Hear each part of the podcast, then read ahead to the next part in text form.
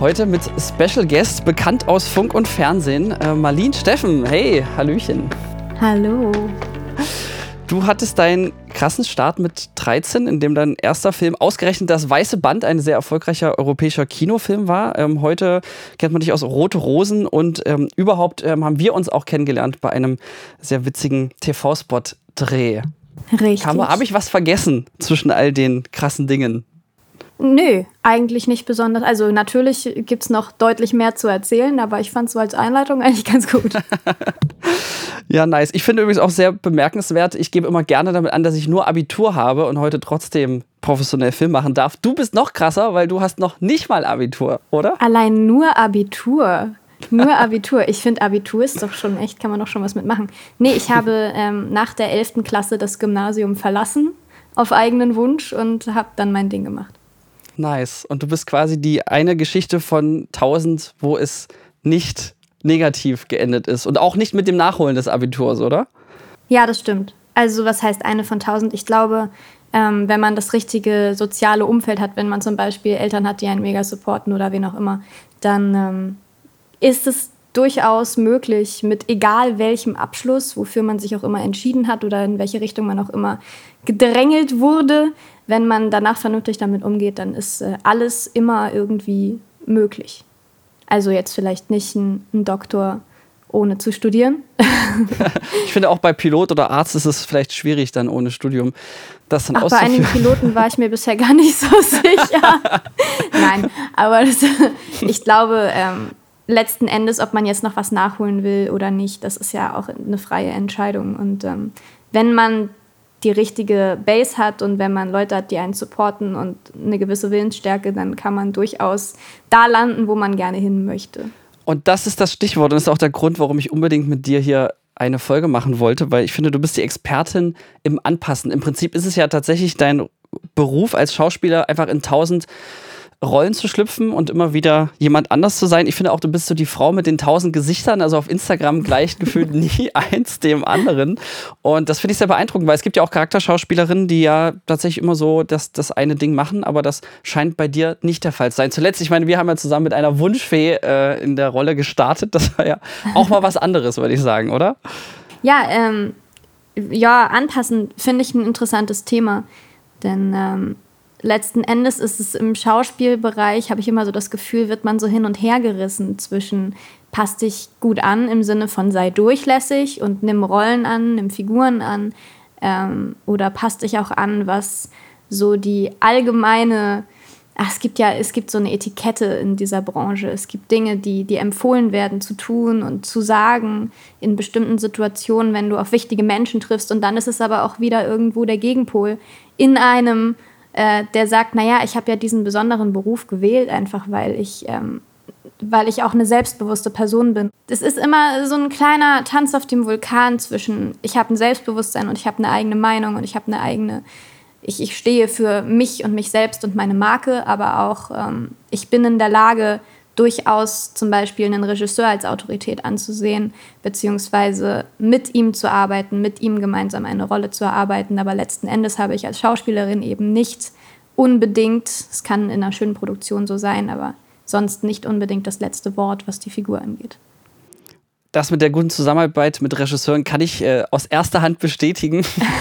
es war sehr angenehm, wobei das ja genauso das Thema ist. Jeder Regisseur ist anders am Set und also habe ich gehört, ich habe jetzt nur die, die eine Sicht, aber wir haben ja hier, ich arbeite ja auch mit einer Kollegin und einem Kollegen zusammen und wenn ich die am Set besuche, finde ich es auch faszinierend und auch das Team selber sagt immer wieder, äh, es ist krass, wie unterschiedlich ihr am Set arbeitet, obwohl wir fast äh, gleiches Alter haben und ähm, ähnlichen Background, würde ich sagen. Ähm, wie, wie es dir da und was sind da so ähm, Tricks und Kniffe, wie du durch, wie du es rausfindest, wie der andere tickt und wie man damit dann umgeht und zusammenarbeitet? Also ja, natürlich ist, ist jeder Mensch, mit dem man arbeitet, irgendwie unterschiedlich. Hm, das ist ja, also es ist ja auch mit Freundschaften so, ne? Also du hast einen Freundeskreis, ich gehe da jetzt mal auf eine Vergleichsebene, du hast einen Freundeskreis und in deinem Freundeskreis hast du verschiedene Leute, äh, mit denen du super rumhängen kannst, mit denen du sprechen kannst, aber du weißt, okay, mit dem kann ich jetzt irgendwie so Deep Talk haben, nachts um zwei auf dem Dach irgendwo. Und du weißt, mit dem anderen funktioniert das so überhaupt nicht, mit dem kannst du rumalbern. Natürlich ist eine Mischung dann super optimal, aber es gibt so Nuancen in Freundschaften. Und das ist genauso wie Nuancen im Arbeitsbereich, dass du in den ersten paar Treffen merkst, okay, alles klar, in die Richtung haben wir irgendwie eine gemeinsame Base und in die Richtung haben wir sie halt nicht ähm, dann versucht man immer irgendwie, äh, naja, sich aufeinander einzustellen und zu sagen, gut, wir merken, wenn wir gemeinsam so und so arbeiten, dann kriegen wir das bestmögliche Ergebnis raus in der kürzesten Zeit, was ja auch immer total der Faktor ist, wenn man im Film arbeitet. Ja, leider. Hattest du so ein paar Extrembeispiele? Ja, also ich nenne keine Namen, aber ich habe, ja, warum Florian auch? Arndt. also, das war, also, hör mal. Nee. nee, also, du hast natürlich, erstmal finde ich, ist es wahnsinnig, ein wahnsinniger Altersunterschied zwischen Regisseurinnen und Regisseurinnen. Ähm, du meinst, weil ich jünger war als du? Zum Beispiel. Das, ist, das war tatsächlich eine neue Erfahrung für mich, weil ich sonst immer so das Küken war am Set und auf einmal äh, war ich mal älter als äh, ein Regisseur ich glaube, was mir am meisten auffällt, ist, dass, dass die, ähm, die älteren Regisseure und Regisseurinnen, ich versuche richtig zu gendern, wenn ich es mal vergesse, nehmt es mir nicht übel, ähm, dass, dass da öfter noch so ein richtiges ähm, Autoritätsding am Anfang durchaus vorhanden ist, während jüngere Regisseure und Regisseurinnen, was mich und meine Arbeit angeht bisher, ähm, immer mehr auf einer Du-Ebene sofort waren und gleich gleich quasi ähm, total auf Augenhöhe mit einem gearbeitet haben. Ich finde, beides hat seine Vor- und Nachteile. Wenn man gleich auf so einer Kumpelebene ist, kann es sein, dass bestimmte, äh, bestimmte Nuancen in der Figur einfach vielleicht auch ein Stück unter den Tisch fallen, weil du niemanden hast, der so sagt, also ähm, passen Sie mal auf, ich habe mir jetzt gedacht, das, was Sie da machen, und ich hätte da jetzt, weil ich habe ja Erfahrung und ich habe da jetzt einen Vorschlag, ähm, solange das keine Spinnerei ist, bin ich dafür total offen und ich freue mich total, wenn, wenn jemand sagt, ich habe so viel Erfahrung gesammelt. Hör mir zu, ich kann dir noch was beibringen, ich kann dir noch was erzählen und ich bin da durchaus offen für und saug das auch so ein bisschen dann auf wie so ein kleiner Schwamm und denke mir, ja, ich bin total dankbar für jeden Tipp von jemandem, der schon 40 Jahre länger an so einem Set steht als ich. Und ansonsten ist es, wenn, wenn Leute noch so ganz jung sind, eher ein gemeinsames Entdecken einer Figur, ein gemeinsames ähm, ja, ein, ein gemeinsames Entdecken auch dieses Berufsfelds, weil alle irgendwie noch so ein ganz kleines bisschen dieses, diesen Funken der Aufregung haben, weil das noch schon noch neu ist, also neuer als jetzt, wenn, wenn jemand ein ganz alter Hase ist. Also es ist ganz unterschiedliches Arbeiten und beides kann total schön sein. Mein Regieassistent sagte da vor kurzem zu einem Projekt, wo wir eine eigene Pilotserie gedreht haben, man ist immer Profi und Anfänger zugleich weil ja tatsächlich jedes Projekt anders ist und es auch von Voll. der Situation abhängt, bis hin zu jeder Einstellung. Und mhm. ähm, das finde ich auch, und das war auch in unserer Zusammenarbeit, fand ich das sehr beeindruckend. Ähm, es gibt einfach Schauspieler, aber und, und Schauspielerinnen, jetzt muss ich dir schon nacheifern, na toll. Ja, nu. ähm, nein, ist ja richtig, weil tatsächlich diese Anpassungsfähigkeit am Set, also sprich, der Regisseur sagt was und dann wird es aber auch exakt so umgesetzt von den, von den Schauspielern und Schauspielerinnen. Das finde ich krass, weil äh, das ist ja wirklich eine schon fast eine Mechanik und manchmal geht es ja auch nur um Nuancen, gerade in der Werbung, wo es sehr im, ins Detail geht. Äh, das fand ich sehr beeindruckend und das bedarf ja wahrscheinlich ähm, ja eine Offenheit, das anzunehmen und trotzdem auch eine krasse Anpassungsfähigkeit, oder? Ja, und ein ständiges Hinterfragen. Also ich meine, natürlich ist man sich dessen bewusst, dass man Regieanweisungen bekommt und die nach Möglichkeit auch gut umsetzen soll. Trotzdem muss man da immer so ein bisschen auch ähm, ich habe mal mit einer, mit einer richtig guten äh, Coachin, sagt man Coachin? Keine Ahnung. Einer der Coaches, Head Coach bei der Tankstelle in Berlin, eine sehr gute Stelle, um dort Workshops zu machen und Schauspielunterricht zu nehmen. Und da sagte Sigrid Andersson, die ein fantastischer Coach ist, sagte zu mir, du bist verantwortlich für dein Talent, du musst dich verantwortlich fühlen für deine Figur, umarme sie Sie ist wie, wie ein Geschwisterkind oder wie eine gute Freundin.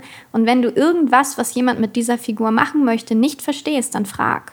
Weil du deine Figur auch schützt ein Stück weit. Also klar, in der Werbung ist es sehr schnelllebig, da ist es meistens überhaupt nicht möglich, in, auf dem Level ne, das zu greifen. Aber wenn du jetzt eine, eine Filmfigur, also für 90 Minuten oder du hast eine, eine Serienfigur, die sich entwickelt über eine lange Zeit, dann hast du eine Verantwortung für diese Figur und bist ein Stück weit dann auch verpflichtet, Regieanweisungen nicht blind umzusetzen auf die Sekunde, sondern dich zu fragen, okay, verstehe ich, kann ich das gerade nachvollziehen, warum wir das machen und sonst fragen und in einen Dialog treten. Also jetzt nicht irgendwie abwehren, sondern sagen, hey, ich habe nicht ganz verstanden, warum du möchtest, dass sie das und das jetzt tut. Ähm, manchmal ist nicht die Zeit dafür, manchmal ist die Zeit dafür, das ist sehr schön. Also es ist äh, auch da ein Balanceakt aus, ich passe mich an und ich nehme an und ich verstehe Regieanweisungen und setze sie schnell und gezielt um. Und ich kann auch einschätzen, ob wir dafür gerade die Zeit haben oder nicht, dass ich mir was hinterfrage. Und, ne? Aber wenn ich es mir leisten kann, dann bin ich auch jemand, der gerne viel in Dialog tritt und sagt, okay, lass uns noch mal über die und die Geschichte sprechen, weil ich noch nicht, noch nicht weiß, was du mit meinem, mit meinem Liebling, mit meiner Figur davor hast. Ja ist spannend, was du sagst mit dem Selbstbewusstsein, weil du musst ja auch selber bewusst sein, was du gerade gespielt hast, um genau das dann zu ändern. Also wenn du dich nicht mehr daran erinnerst, wie du gerade äh, was gespielt hast, ist es auch schwierig, das dann leicht in die eine oder in die andere Richtung ähm, zu lenken. Und mhm. was ich mir vorstellen kann, ist, das lässt sich ja auch gerne auf andere Bereiche übertragen, oder? Das ist ja nicht nur am Set so. Jetzt für alle, die, die nicht Schauspieler sind, ähm, hast du da Tipps an der Stelle? Mm, ja, überreflektiert bitte nicht ich gehöre zu den Leuten, die alles überreflektieren. Und ich ertappe mich tatsächlich dabei. Und das ist äh, eine Sache, an der ich gerade intensiv arbeite. Ich ertappe mich dabei, wie ich mich immer von außen beobachte. Ähm, Schauspieler, müsst ihr wissen, sind Leute, die wahnsinnig viel klauen wenn ihr eine Macke habt und ein Schauspieler sitzt euch gegenüber, könnt ihr relativ sicher sein, dass er euch die heimlich klaut und sie vielleicht irgendeiner Figur mal verpasst, weil es äh, super interessant ist. So zum Beispiel Übersprungshandlungen sind da ein schönes Thema. Genau, und ich bin jemand, wenn ich in einem Gespräch bin, dann sehe ich mich aus acht Perspektiven ungefähr und ich sehe, wie verhältst du dich, wie ist deine Körpersprache, in welcher Tonlage redest du gerade. Ähm, und es stellt mir manchmal ein Bein und das kann ich auch jedem, der nicht Schauspieler ist, äh, durchaus empfehlen, ihr könnt einfach reden. So, es ist alles cool. Und ich glaube, gerade jetzt irgendwie in der Zeit, wo man wahnsinnig aufpassen muss, dass niemand sich auf den Schlips getreten fühlt, auch wenn ihr es vielleicht gar nicht böse meint. Ich finde, im Moment ist es wahnsinnig schwierig, wenn man ein empathischer Mensch ist, zu, zu schwanken die ganze Zeit zwischen, ich bin immer politisch korrekt und achte auf jeden Ausdruck und achte darauf, dass ich gender und äh, äh, aber wenn man sich zu sehr wahnsinnig macht, dann wird das alles so maschinell und das Gespräch ist kein echtes mehr. Und deswegen überreflektiert es nicht. Ihr seid okay und wenn ihr merkt, euch ist was rausgerutscht, was vielleicht nicht okay war, dann kann man es auch nochmal zurücknehmen. Es ist nicht so, dass das Wort gesprochen ist und dann steht man für immer doof da. Alles cool aber super spannend, das mal von der anderen Seite zu hören, weil man sieht sich immer durch die Augen des anderen, finde ich sehr, sehr passend auch für die Zusammenarbeit zwischen Regie und Schauspieler, weil tatsächlich ist es so, dass ich mich immer so Theater-like reinfühle, auch in den anderen, um dann sozusagen auf deren Sprache und Kommunikation sozusagen das Feedback zu geben. Ähm, und daher finde ich auch nichts Schlimmeres als laute Regieansagen vom ganzen Set, wo du jemand diskreditierst oder so. Das würde man halt andersrum auch nicht wollen. Ich nenne es manchmal gerne auch das Stockholm-Syndrom im Sinne von, wenn du sehr lange mit jemandem zusammenarbeitest, dann finde ich, fühle ich immer mit. Also wenn es eine Liebesszene ist, dann schmelze ich genauso dahin, aber wenn es auch so eine Schrei-Hass-Szene ist, dann spüre ich auch selber, wie ich laute Regie anweise oder das und bitte schreie. So. Und äh, das finde ich super äh, spannend. Aber wenn ich dich richtig richtig verstanden habe, oder das ist jetzt meine Nachfrage, meinst du dann im, im echten Leben oder auch generell mehr man selbst in einem ruhend sein, also so aller buddhistischer, buddhistischer Mönch mäßig, ähm, anstatt sich aus acht Perspektiven zu sehen, wie du das gerade nanntest? Ja, voll. Also ist sowieso immer angenehmer, mit jemandem sich zu umgeben. Ich merke das ja selber. Ich äh, umgebe mich wahnsinnig gern mit Menschen, die äh, einfach mit sich selbst zufrieden sind und ein Stück weit in sich ruhen. Das heißt ja nicht, dass du nie ausrastest. Das heißt auch nicht, dass du nie Emotionen zeigst, sondern es bedeutet einfach, du bist bei dir und du weißt, was deine Haltung ist und damit bist du cool. Und du musst dich nicht aus 30 Perspektiven sehen und du musst nicht alles 14 Mal hinterfragen, was du denkst, einfach weil du weißt, das, was ich hier von mir gebe, das ist ja durchaus äh, ein Berechtigt. berechtigter Standpunkt, weil ich darüber schon sehr lange nachdenke. Ich meine, ich check alles 20 Mal gegen. Natürlich flutscht manchmal was raus, wo ich im Nachhinein denke, hm, das hättest du irgendwie schlauer verpacken können. Aber ähm, na, natürlich, klar, es ist immer angenehmer auch für einen selbst, wenn man bei sich ist. Da habe ich auch vor kurzem einen schönen Satz gehört, oder das ist mein neues Mantra in gewissen Situationen.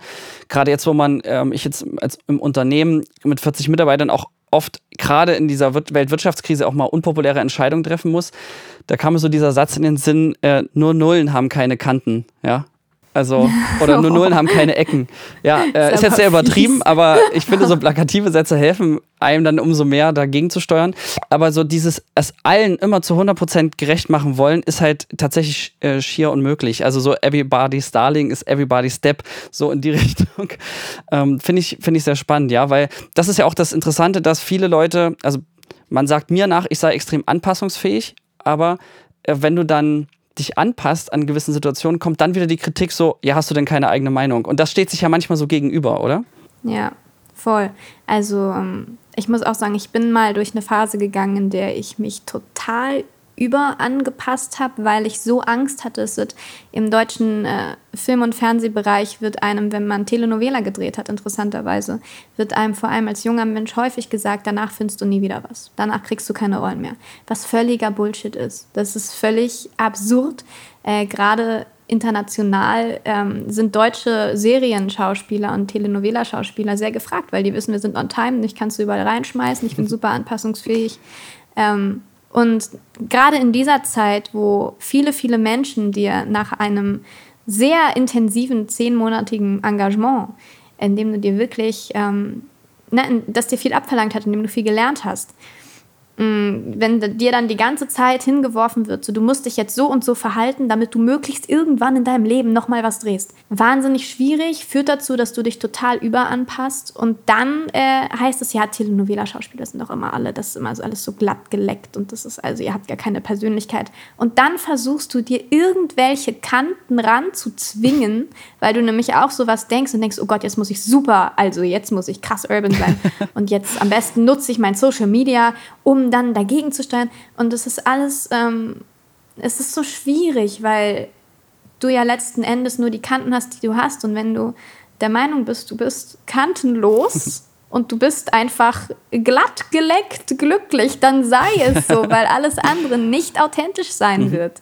Also ähm, ich weiß nicht, ich glaube, in allen Lebensphasen darf man sich durchaus so annehmen, wie man ist. Ob man jetzt das Gefühl hat, man ist gerade irgendwie, man ist ein super interessanter Mensch mit, mit Macken und Vielfalt.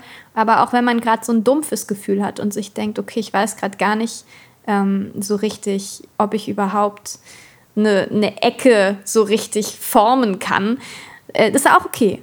Das ist ja eben das, das Schöne daran, in sich zu ruhen, ist, sich selbst irgendwie auch ein Stück weit zu beobachten und zu sagen, okay, wie fühle ich mich gerade wirklich? Und es dann annehmen zu können und zu sagen, okay, ich, es ist genauso okay, wie ich bin. Ich bin einfach authentisch, wie ich bin. Und Authentizität kann man nicht erzwingen. Ein schöner Satz, äh, der hätte auch übrigens von Nora kommen können. Ich finde eh, ihr seid vom Energielevel echt äh, krass vergleichbar. Ich bin ja, also ich gebe ja auch gerne dumme Sprüche, aber du gibst gerne noch dümmere Sprüche zurück und das fand ich so nice, wo ja. ich dachte, geil. ähm, einfach mal, hat sie nicht gesagt. Ja, ähm, ja, da kenne ich nichts so. ja, aber auch dieses Umschalten am Set ähm, arsch unprofessionell zu wirken und dann wieder super professionell in einer anderen Sekunde zu sein, ähm, ist ja auch ein Feature. Und äh, noch ein Feature, ich hoffe, ich darf es sagen, du hast deine Haare gefärbt, ähm, um noch besser Rollen zu bekommen. Ähm, ist ein drastisches, aber offensichtlich sehr ähm, sinnvolles Methode in deinem Fall, da noch besser an Rollen zu kommen, oder? Ist das nicht auch ein Feature der Anpassung? Nein. Ich habe ich weiß nicht, ob das jetzt alle wissen, ich sitze hier mit roten Haaren, ihr seht mich nicht, ich habe rote Haare und ich war mal naturblond.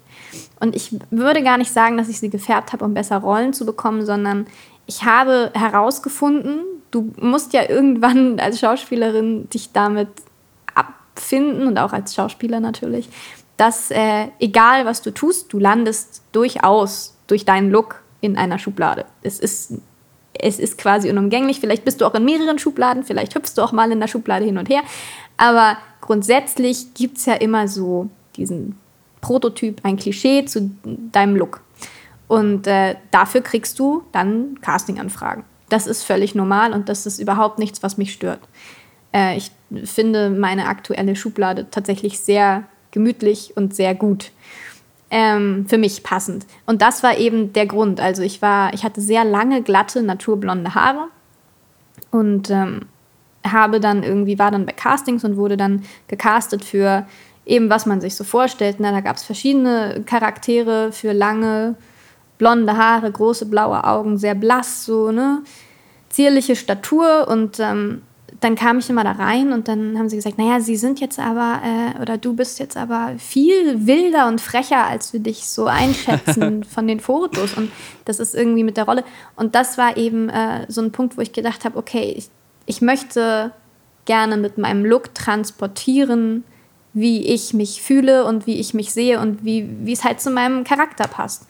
Und man ist manchmal nicht äh, mit dem Look auf die Welt gekommen, mit dem man sich tatsächlich innerlich identifizieren würde. Und es gibt ja die schöne Möglichkeit, das irgendwie zu verändern. Und dann dachte ich mir, ich experimentiere ein bisschen rum und nehme jetzt einen Look an, der zu meiner aktuellen Lebensphase passt. So in Deswegen mir. konnte ich übrigens auch nicht glauben, dass du vorher blonde, glatte Haare hattest, weil ich habe dich ja nur so kennengelernt und witzigerweise eben auch genau über das äh, jetzt die andere Schublade, nämlich Wunschfee gleich rote Haare. Das war von, vom, vom Kunden von uns irgendwie gewünscht an der Stelle. Und äh, deine äh, krasse Art kann ich nur bestätigen. Also, das äh, war für mich erstmal unvorstellbar und ähm, ja, schön zu sehen, weil das ja ein echt konkretes Beispiel ist für es ist dynamisch und nichts Festes und egal wie du vorher warst, es ist, liegt ja an dir, wie du in Zukunft sein möchtest. Genau, ein roter Irrwig. ein Fuchs muss tun, was ein Fuchs tun muss. Nö, also es, es hat auch sehr lange gedauert, weil ähm, es war eher das Gegenteil einer Anpassung, würde ich sagen. Man hat mir sehr deutlich aus verschiedenen Ecken empfohlen, meine langen blonden Haare zu behalten und sie nicht zu kürzen und rot zu färben, weil es hieß, naja, und also, wenn du mal so an die Öffentlich-Rechtlichen denkst und der, das ist doch der Look und wenn man dir dann einen blonden Pferdeschwanz hat, dann bist du Polizistin und da habe ich gesagt, ja gut, aber ich fühle das gerade nicht. Verbrecher. So. Und ja, es war quasi Anpassung und Nicht-Anpassung in einem, weil ich gegen viele Ratschläge gehandelt habe, mich jetzt aber deutlich besser fühle und die Entscheidung für mich getroffen habe, jetzt mehr mit mir im Reinen bin und dementsprechend natürlich auch eine ganz andere Energie habe, wenn ich Leuten begegne. Und das führt dann wieder zu Erfolg. Also schon wieder sind wir dabei, wenn man mit sich im Reinen ist, dann äh, wirkt man anders auf Leute und es funktioniert dann alles ein bisschen besser. Und zack, wirst du auf der Berlinale eingeladen zu den Partys, wo Florian noch nicht war. Ähm, Finde ich super geil, weil das tatsächlich, mh, mm, also ich hatte es erst vermutet als Anpassungstipp, aber in dem Fall war es ja genau eher das Ausbrechungsding, finde ich. Naja, beides. Es war eine Strategie und auch ein zu mir finden, weil natürlich habe ich auch auf einer Business-Ebene gedacht. Ne? Kann, das ist ja, man denkt ja immer privat für sich und also man muss immer eine, eine Balance finden zwischen, ich finde das privat gut und ich kann damit super umgehen und das ist was, was ich eigentlich immer wollte und aber auch, es kann sein, dass es mich beruflich voranbringt. Und wenn es das tut, umso besser. Schön, da weiß ich äh, glatt nicht mehr, ups, was ich dazu sagen soll. Ähm, ich habe keine Frage mehr. Äh, hast du noch eine Antwort? Zum Thema Mindset äh, ist, glaube ich, tatsächlich der allerbeste Ratschlag, sei bei dir. Sei bei dir. Ähm, versuch immer in, in einem, was heißt in einem Einklang? Das klingt jetzt so ESO-mäßig, ne? ja, hier darfst du es raushauen, ja. Geil, dann bin ich jetzt äh, eure, eure Esotante. nee, aber man merkt halt auch immer wieder als, als Schauspielerin, es ist ähm, eine verrückte Zeit. Es, es gibt viele Einflüsse, ungefilterte Einflüsse von außen, die auf euch raufknallen. Ähm, man will irgendwie nur drei Rezepte auf Instagram suchen und man hat irgendwie 14 verletzte Demonstranten in einem grausamen Video vor der Nase, was man, womit man nicht gerechnet hat, mhm. weil man sich eigentlich nur Frühstück machen wollte. äh, ja. Und ich als sehr sensibler Mensch merke, dass es, äh, auch wenn es Meckern auf hohem Niveau ist, weil wir echt in, in einer ähm, sehr, also wir sind hier ja sehr verwöhnt und sehr also wir haben ja ein gutes Leben, aber trotzdem ist es durchaus erlaubt, sich überfordert zu fühlen und es ist durchaus erlaubt zu sagen, ich mache mein Social Media mal aus, weil es mir nicht gut tut. Mhm. Ähm, ich verbiete mir selber gerne, dass, dass es mir schlecht geht dadurch, weil ich denke, andere Leute haben es ja viel schlechter. Denen geht es aber nicht besser, wenn ihr euch verbietet, negative Emotionen zu fühlen. Also lasst es raus, macht ein bisschen Sport, macht was, was euch gut tut. Ähm, und dann findet erstmal wieder zu euch und dann äh, habt ihr einen besseren Schutzmantel für den Weltschmerz, der gerade rumgeht. Das ist so das, was ich noch loswerde. Eine schöne, gleich noch gesellschaftskritische Botschaft zum Ende hin. Und was du zum Mindset sagst, äh, finde ich auch wirklich, und daher bist du für mich ein, ein Erfolgsbeispiel, wie man sich dem schlechten Mindset der Branche widersetzt, weil wenn dir alle sagen, du kriegst nach einer Telenovela ein Jahr lang keinen Job, dann wirst du mit diesem Gedankengut wahrscheinlich auch ein Jahr lang keinen Job kriegen. Aber dann ist ja einfach die Kunst, Richtig. dem nicht anzunehmen und dagegen zu arbeiten. Ähm, ich finde, das ist gerade so super relevant für so viele Branchen und so viele Unternehmer. Ähm, und kann das ja auch am eigenen Leibe ähm, sagen, wenn ich gerade das Handelsblatt oder Co. liest, dann muss es uns jetzt die nächsten Jahre schlecht gehen. Aber ich denke mir, nee, Alter, jetzt werden wir mit Kreativität die Krise bekämpfen und am Ende werden wir noch mehr Umsatz und noch mehr Gewinne machen als vorher. Und da glaube ich fest dran, weil es ist ja wirklich eine Frage der Anpassungsfähigkeit und man sagt ja auch nicht immer, es gibt Gewinner und Verlierer in der Krise. Und jetzt muss man sich nur noch fragen, zu welchen der zwei Gruppen möchte man gehören? Ja. Ja. Ach du, ich glaube, so eine Krise, also generell Schmerz, ähm, stärkt ja jeden. Also jeder, deswegen sind sehr interessante Menschen mit sehr krassen Biografien, die sich einfach, die so eine heftige Energie haben und sehr stark sind. Das sind ja meistens Leute, die einfach viel Scheiß erlebt haben. So. Und ähm, das ist jetzt aber nicht äh, kein Aufruf an Leute, die der Meinung sind, sie haben noch keinen Scheiß erlebt, rauszugehen und Scheiß zu erleben. Wow, aber soll ich dir was sagen? Das hat mir die Filmhochschule damals, als ich mit 19 abgelehnt wurde, empfohlen. Ja, lassen Sie mehr Dreck in Ihr so Leben. Und ich dachte, ey, ja gut, jetzt? Dreck ist okay. Dreck ist okay, aber Schmerz, Schmerz erzwingen ist doof. Ja, also Abenteuer, voll. Abenteuer, Risiko auch. Warum nicht? Risiko und mal auf die Schnauze fallen, durchaus. Aber ähm, dieses Ding mit Künstler wird man nur aus Verzweiflung und du musst leiden, damit du eine Figur spielen kannst und du musst leiden, damit du authentisch wirst. Ja. Ich, ich weiß, was du meinst. Also, mhm. ähm, ja, ja, ich, ich kenne so ein paar Spezies, die dann gerne auch ein Stück weit mit Absicht äh, total leiden. Da, da fällt mir und auch ein, sorry, bei meinem ersten Regieworkshop mit 16 hieß es, du rauchst nicht, du trinkst nicht, du wirst niemals Regisseur. Ach, so ein Stereotyp. Auch ein spannendes Mindset, ja. ja, aus der Branche. Was für ein Quark. Also ich glaube, grundsätzlich sind wir uns einig, dass ähm, man voll auf sich aufpassen muss in der Branche und auch generell mental einfach. Mhm. Und dass, äh, wenn dir irgendjemand erzählt, wer du zu sein hast oder welchem, welchem Bild du zu entsprechen hast, dann musst du für dich abwägen, ob das für dich sinnvoll klingt. Und den Schritt überspringen viele. Und das ist eigentlich schade. Man muss es ja nicht direkt ablehnen. Man kann das für sich selbst abwägen und sagen, okay, ich nehme diesen Teil dieser Kritik oder dieses Vorschlages und halte den für sinnvoll und nehme den an. Und diesen Teil halte ich für absoluten Schwachsinn und äh, werde den für immer in diese Kiste da hinten sperren und nie wieder rauslassen. Und das ist okay. So, ne? Jeder ist für sein eigenes Glück verantwortlich und niemand anders darf euch erzählen, äh, wer ihr zu sein habt. Wow, was für ein schönes Schlusswort, was ich auf keinen Fall kaputt machen möchte. Nur noch mit dem Kompliment enden möchte, dass es mir sehr viel Spaß gemacht hat. Ich dich äh, sehr schätze für dein Mindset und äh, ein großes Dankeschön für deine Zeit. Danke dir.